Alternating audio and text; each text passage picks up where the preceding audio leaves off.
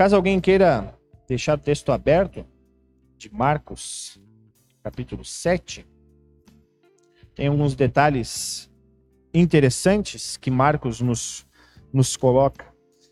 Marcos tem um diferencial em relação a outros discípulos. Por vezes ele, ele coloca alguns detalhes constrangedores. Assim como a gente ouviu é, antes, falando da história, que quem conta a história são os vencedores e que os vencedores então omitem as partes ruins, Marcos, através do Espírito Santo, é, não deixou de lado algumas partes que poderiam até comprometer a sua própria inteligência em relação a outras pessoas.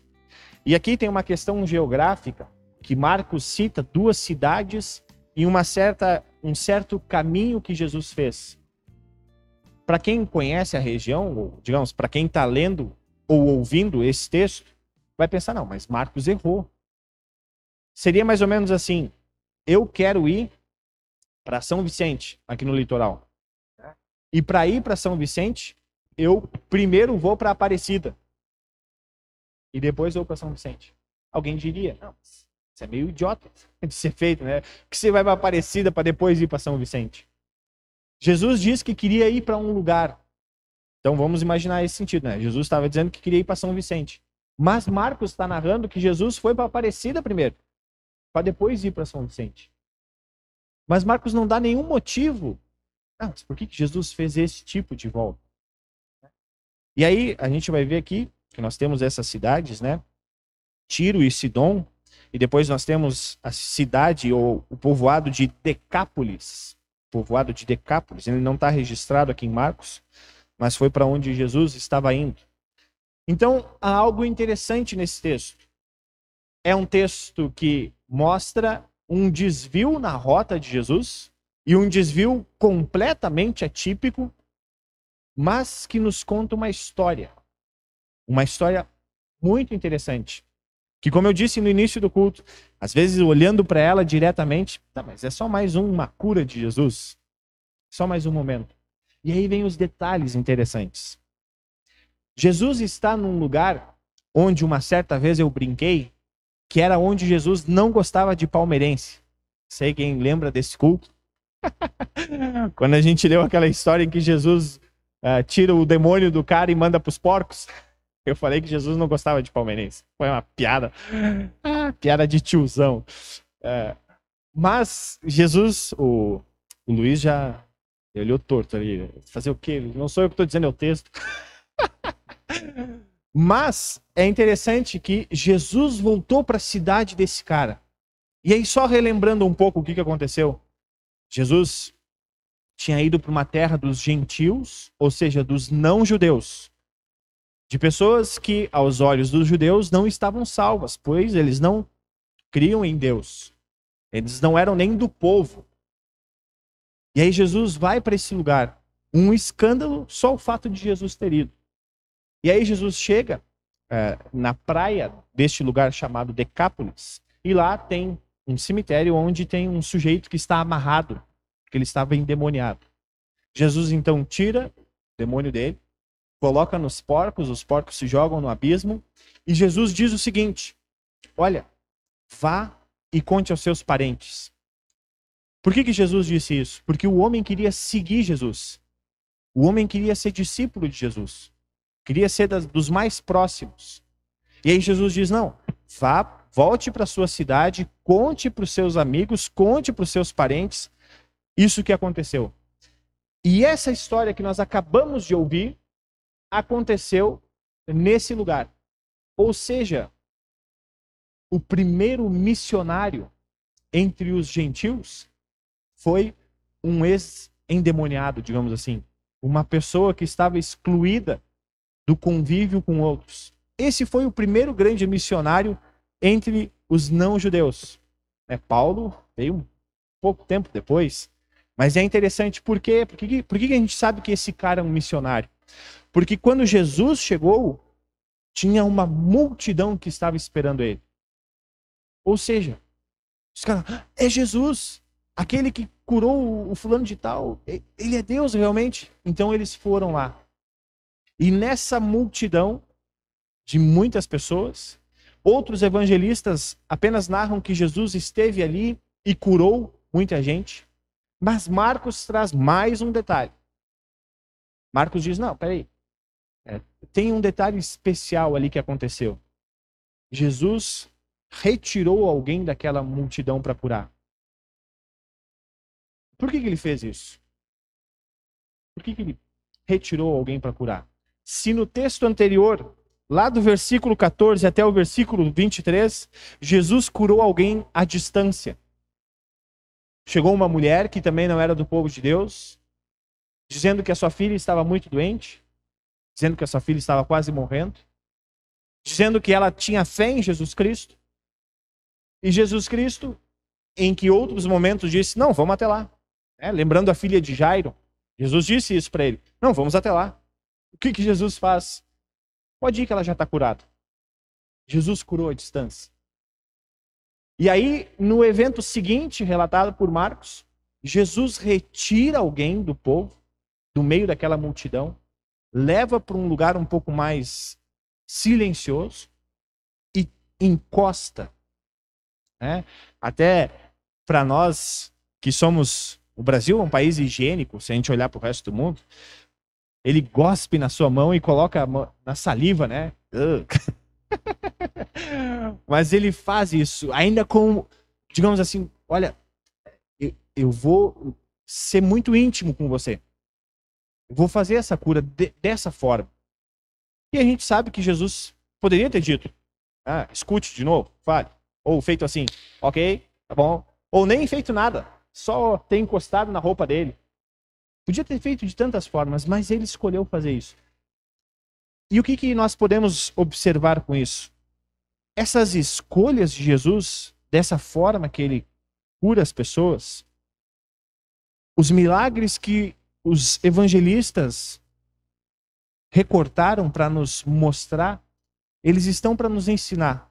Nós sabemos que existem inúmeros outros milagres que foram feitos, mas que não foram colocados no texto bíblico.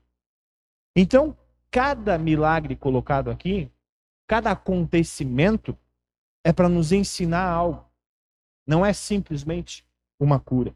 E eu, na minha ignorância, quando li esse primeira, a primeira vez esse texto, pensei: não tem nada aqui para nos ensinar. Juro para vocês que eu, que eu falei isso. Não tem nada aqui para falar. O que nós temos aqui é um contraponto também com um outro evangelista, João, quando narra o evangelho, ele fala que o Verbo se fez carne, a palavra habitou entre nós. E essa mesma palavra criou o mundo. Então imaginem, algo que nós não conseguimos imaginar, né? Eu falei imaginem, mas tentem pensar na criação do mundo. Jesus ali falando, é, Deus falando, ah, faça-se isso, faça-se aquilo. E essa palavra que disse, façam-se todas as coisas, se encarnou, está viveu entre nós. E essa mesma palavra suspira. Esse é um detalhe interessante. Vejam só, esse que retirou esse surdo, né? Este mudo por um lado, é o mesmo que pelo qual todas as coisas foram criadas. O que poderia à distância curar alguém. E esse Deus, esse Deus suspirou profundamente quando olhou para o céu. Essa é uma imagem que emociona quando a gente lê o texto de novo, sem, digamos assim, tentar achar algo diferente nele. O texto está ali para dizer o que ele quer dizer. Nada diferente disso. Por que, que Jesus suspira profundamente e olha para o céu? Sendo que tinha tantas outras pessoas que estavam ali sofrendo. Pode ser que Jesus, assim como nós já vemos, ele já chorou, ele chora. Ele olhe para a situação humana e lembre do motivo pelo qual ele está ali. O que poderia ser um motivo de festa, porque as pessoas estavam ficando felizes que Jesus estava curando elas. Mas Jesus suspira e olha para Deus e diz: Pai, né? E ele fala então a palavra efatá, ou diga, abra-se, implorando para que aquele ser, aquele ser humano pudesse voltar a ouvir, pudesse voltar a, a falar também. Jesus nos revela que ele conhece o sofrimento humano. Esse é o ponto mais interessante que nós temos dos evangelhos. Jesus sabe que um surdo e um mudo, naquele tempo, era alguém totalmente escanteado, colocado de lado. E ainda mais nessa cultura em que ele estava, normalmente um surdo ou um mudo, alguém com deficiência, era colocado como alguém que não tinha mérito diante dos deuses. Alguém que tinha que ser colocado de lado para não influenciar, ou digamos assim, para não colocar a sua maldição para outras pessoas. Então, se hoje em dia a vida de um surdo mudo não é fácil, obviamente naquele tempo, e principalmente nessa ocasião, era muito mais difícil. Jesus então enxerga nesse singular, nessa particularidade, alguém que estava sofrendo muito mais do que não poder ouvir e falar. Alguém que literalmente estava sozinho. Por isso que Jesus pega ele para si e diz: Não, vem cá, Vamos aqui pro cantinho. Não vou te curar à distância. Porque muitas pessoas já te colocam à distância. Eu vou tocar em você. E Jesus faz isso. Ele vai lá, toca nos ouvidos, é, toca na língua, e aí, num, numa ação de intimidade profunda, gospe na sua própria, no seu próprio dedo e coloca na língua para dizer: Olha, eu estou aqui com você. Sinta Sinta quem está tocando em você.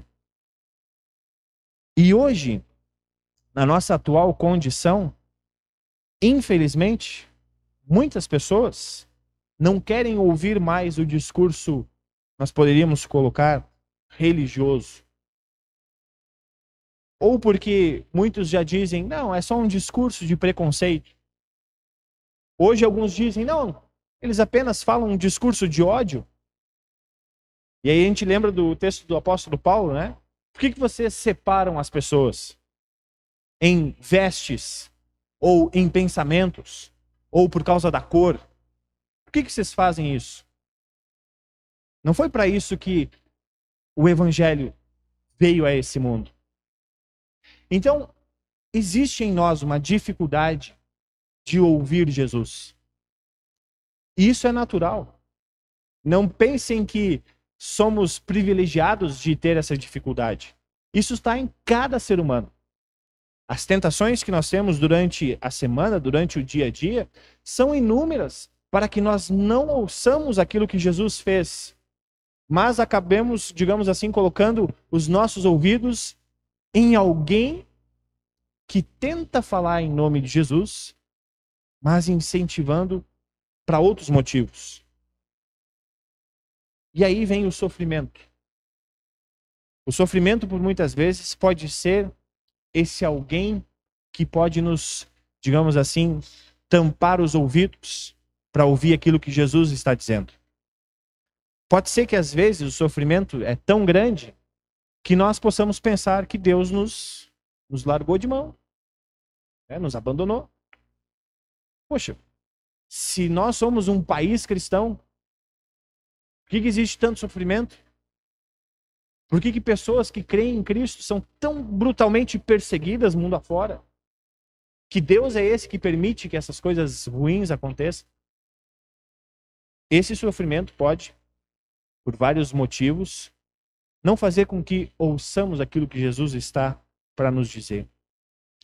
Porém, esse texto que nós estamos lendo, ele nos mostra que o trabalho de Jesus é particular. É particular. E aqui eu faço um pequeno parênteses. É um... Não é muito recomendável que a gente fale das, das, nossas, das nossas particularidades, mas não é uma coisa particular, é algo envolvendo o trabalho pelo qual eu fui chamado. Às vezes eu fico um pouco triste, né, porque eu vejo, poxa, não vai, não vai ninguém no culto. Ninguém participa das coisas que a gente faz. A gente sabe que todos têm os seus afazeres e que se eu também tivesse muitos afazeres, também seria complicado. Eu entendo isso. Mas eu estou dizendo isso mais de uma forma é, pastoral. Me entendam bem. Não estou condenando ninguém nem julgando alguém. Mas é muito interessante que quando eu deixo de olhar para esse amplo, né, de, quando eu deixo de olhar para a congregação Cristo Vive como um todo e olho para cada um de vocês como membros dessa igreja, aí eu digo, puxa, mas esse trabalho está sendo muito bom. Porque as conversas que eu tenho, particularmente com muitos de vocês, são conversas que sempre agregam no sentido de enaltecer aquilo que Jesus Cristo fez. E graças a Deus, esse novo programa, digamos assim, que a nossa congregação faz parte, o CV Outreach, né? Christian Vision, que é um programa onde as pessoas entram em contato com alguém porque estão sofrendo. E durante a semana, né, desde que iniciou, pelo menos uma vez por semana, entra em contato alguém para saber o que Jesus pensa sobre a vida dela. E aí a gente enxerga que o trabalho está sendo feito. Nesse um a um. Nesse retirar a pessoa do contexto em que ela está e conversar com ela sobre quem é Jesus. E aí eu deixo o convite. Entrem em contato com seu pastor. Podem falar comigo. Eu não vou sair colocando no Facebook aquilo que vocês querem me contar. Mas o meu trabalho é conversar particularmente com vocês para falar o que, que é Jesus. Como é que é que a gente vive esse Jesus diariamente? O que, que o Evangelho faz na minha vida? É? Então, vejam só, Jesus ainda hoje se oferece, não através de mim, do Lucas, não através dos familiares de vocês, que por muitas vezes são aqueles que dizem aquilo que Jesus quer dizer para vocês, mas é porque ele mesmo já falou. Ele mesmo quer nos retirar um tempo e falar: olha, Sérgio, vou pegar o Sérgio de exemplo. Olha, Sérgio, agora eu quero conversar com você. Agora eu quero tocar em você. Agora eu quero te dizer que por mais dor e sofrimento que possam te excluir, até mesmo de um convívio sadio com você mesmo, eu estou aqui para te curar. Mas é uma cura que não tem preço. É uma cura que não tem perspectiva. É uma cura que você nunca vai imaginar o quão valiosa ela é. Que é a cura da sua morte eterna, que é a sua salvação. Por que, que Jesus disse depois ali: não saiam dizendo isso que aconteceu? Porque eles, Jesus não queria que as pessoas crescem que ele apenas era um curandeiro. Jesus queria que o anúncio da sua salvação, para a qual ele estava indo, para a sua morte, aquilo fosse anunciado. Quando Jesus manda o endemoniado, né, o ex-endemoniado, falar para sua cidade o que aconteceu, Jesus estava mandando ele falar quem Jesus era. Deus, o nosso Salvador. E essa é uma mensagem que nós precisamos ouvir diariamente. Pode ser que ela seja uma mensagem batida, ou algo que a gente, tá, eu sei que Jesus é meu Salvador. Mas lembre disso em todos os momentos, e principalmente nesses momentos em que o sofrimento vem, a angústia vem, a ansiedade chega. Nesses momentos a gente tem que lembrar que Jesus já tocou no olho, no, no ouvido de alguém, na boca de alguém, para dizer: fique em paz. E ainda hoje esse Jesus faz a mesma coisa com a sua palavra ele toca o nosso coração e diz para nós: fique em paz. Fique em paz. As coisas estão ruins? Sim. As coisas não estão do jeito que você gostaria? Não estão. Mas lembre que você não está ausente de mim. Lembre que você está perto de mim. As nossas vidas foram tocadas pelo Senhor da criação. Esse Deus que fez o universo, tocou em nós. E onde ele fez isso? Onde nós poderíamos nos col colocar a nossa âncora, lembrando desse toque de Deus em nós? No nosso batismo. Através da criação de Deus, da própria água, nós recebemos esse toque de Deus. dizendo para nós: vocês estão salvos. Seja quando crianças, seja quando adultos, nós podemos lembrar disso diariamente. Puxa, Deus já tocou em mim. Já tocou em mim. E eu posso lembrar isso todos os dias. Não preciso de um toque cinematográfico. Eu não preciso que aconteça uma coisa extraordinária na minha vida. Por quê? Porque Deus quer te retirar desse, dessa confusão que nós temos hoje em dia de falas religiosas. Ele quer nos tirar, por muitas vezes, desses discursos que apenas colocam mais pólvora do que são pacificadores. Nos tirar de tudo isso e falar: fique em paz. Viva nesse mundo. Viva nesse mundo sabendo quem eu sou. E por último, o que, que nós podemos aprender com este exemplo de Jesus é que cada um de nós tem a possibilidade de retirar alguém da multidão do pecado e dizer para ele que Jesus o curou. Seja o nosso marido, seja a nossa esposa, seja os nossos filhos, seja a nossa família, os nossos amigos, as pessoas que estão no nosso trabalho. Nós podemos identificar as pessoas que estão sendo escanteadas ou as pessoas que estão envolvidas num sofrimento tão profundo que elas ficam diferentes. E a gente pode chegar para essas pessoas e falar: olha, vem para cá, vamos conversar em particular. O que, que Jesus, o que está acontecendo na tua vida? É, e assim, depois disso, falar de Jesus. E é isso mais ou menos o que Paulo, para encerrar, relata em Tiago. Paulo está dizendo: olha, se vocês dizem que tem fé, então mostrem as obras. Para quem que nós vamos mostrar as obras?